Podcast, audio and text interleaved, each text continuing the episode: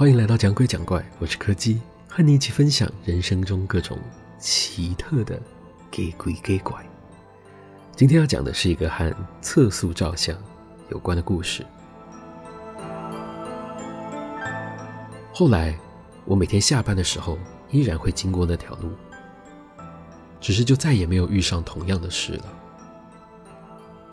虽然蛮多人都劝我不要在深夜骑车，可能会因为视线不佳或是精神疲劳而又比较高的危险性，但是对我来说，我反倒觉得跟一堆人一起挤，下班的尖峰时间发生车祸的几率还比较高。在我下班的路上，有一台固定式的测速照相机，当初在刚搬过来的时候，经常不小心忘记，平均每个月都要贡献一次国库。但是随着时间久了，自然就记得在那个特定的路段一定要放慢速度。那天下班的时候，差不多也快半夜一点了，在快要接近那个路段的时候，我习惯性的在前一个路口的弯道就开始减速，准备慢慢的从相机前面滑过去。忽然间，一阵闪光在我眼前亮起，测速照相被触动了。我愣了一下，我不懂刚刚发生了什么事。为什么相机被触发了？我根本还没有骑到相机的范围里啊，而且我前面也没有其他人啊。就在我满头疑惑的骑过相机前面时，我的车子突然非常明显的下沉了一点，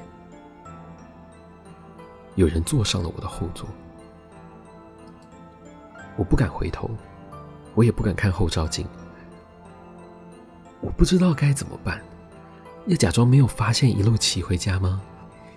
但是我的脑袋里一直浮现出各种抓交替的传说，我很怕会不会在半路上发生什么事。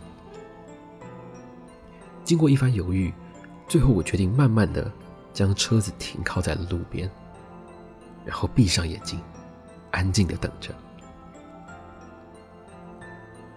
我不知道实际上过了多久，感觉。像是过了有半个小时那么长的时间，我听到后方传来一声低低的叹息声，接着后座的重量就突然消失了。我重新发动机车，用着非常低的时速，慢慢的骑回了家里。这一路上，我还是不敢看后照镜，生怕那个东西其实根本没有离开。后来我去查了相关的新闻，才知道那里在好几年前曾经发生过严重的车祸，有个年轻的机车骑士在深夜被一辆超速的轿车撞上，最后伤重不治。也是因为这起事故，那个路段才加装了测速照相，以免再发生意外。我心里突然觉得有点愧疚，说不定那天晚上他其实只是想回家而已。今天的故事就到这里告一个段落了。如果喜欢我们的节目，别忘了收听每周四的更新。我是柯基，我们下次见。